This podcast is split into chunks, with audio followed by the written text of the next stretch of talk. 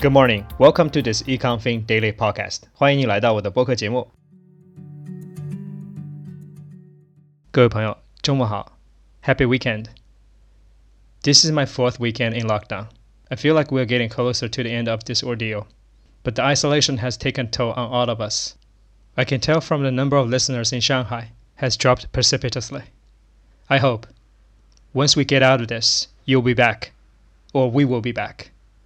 Also, as I'm preparing for the next season, I would like to extend an invitation to anyone who wants to join me on my weekend edition to have a conversation. I have listed all my contact information in the program description. Please reach out to me if you're interested. Alright, now let's turn to today's program.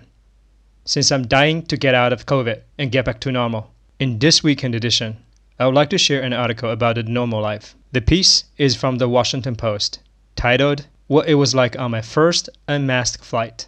Part 1 A Barefaced New World. The milestones started from the moment I walk out of my apartment into my Lyft ride to the airport.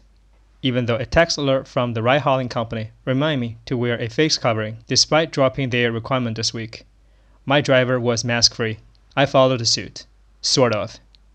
For the first 10 minutes of the ride, I kept taking my mask off and put it back on before ultimately deciding to go barefaced. Since it was a Wednesday afternoon, past the spring break rush, the airport was much quieter than when I flew out of Reagan Airport the week before. There were few idling travelers and a lone masked janitorial worker walking around drop-off zone outside. Inside felt like a similar scene. Quiet.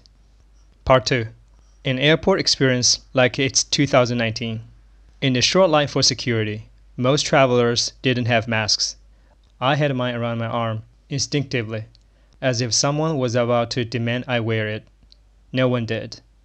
After two years of pulling down my face covering to confirm my identity, I just walked up to the masked TSA agent, handed over my passport, had my face scanned by a biometric machine, and kept on down the line.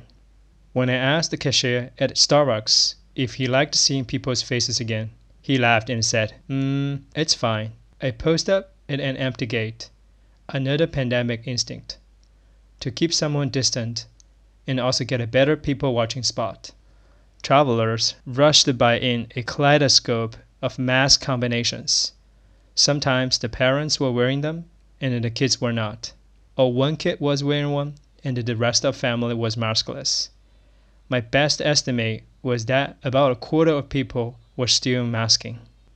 Part 3 Conflicting Feeling in the Sky. At my gate, airport employees were wearing face coverings, but on board, Play flight attendants were not. I had expected this, as Iceland had already dropped its coronavirus restrictions and the Play had announced at the end of March that most roads did not require masks. Still, I masked by default, as I have on dozens of flights before.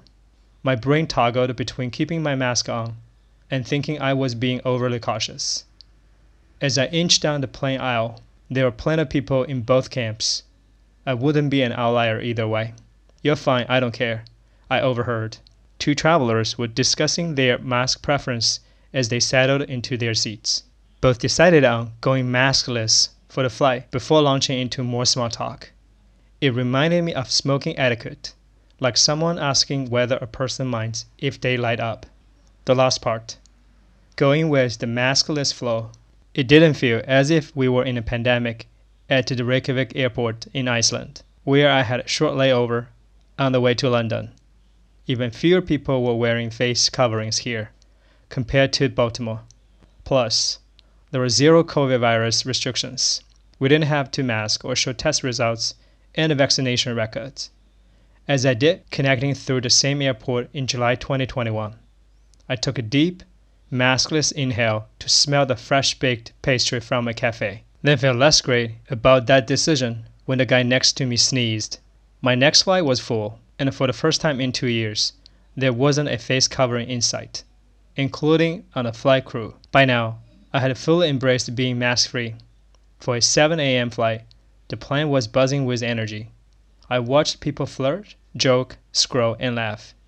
It was almost overwhelming to observe all the emotion。今天分享的这篇文章呢，来自于《华盛顿邮报》的专栏作家 Nellie Campton 的一个个人经历。 他讲述了他第一次不佩戴口罩的个人国际旅行。I think that reminds a lot of us what life will look like after we get out of the pandemic. The world hasn't changed. We just have to get ready for that. It will be as happy as it used to be. Pandemic is tough. Lockdown is challenging. But once we get out of this, everything will be fine. I think that's the whole point of this article. Enjoy the rest of your weekend. I see you next time. 在同名公众号里呢，你可以找到今天所有阅读的文字版。好，今天节目就到这里了，感谢你的收听，我们下期再见。